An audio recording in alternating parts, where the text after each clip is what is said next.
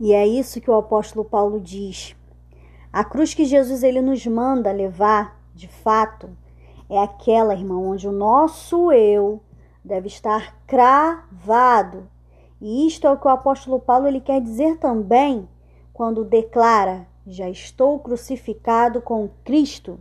E é isso que ele quer nos ensinar. Também quando afirma lá em 1 Coríntios 15, 31, cada dia morro.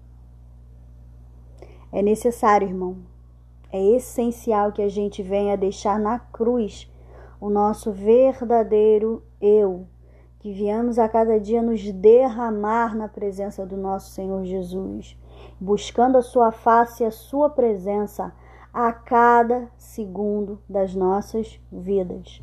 A paz do Senhor, os irmãos.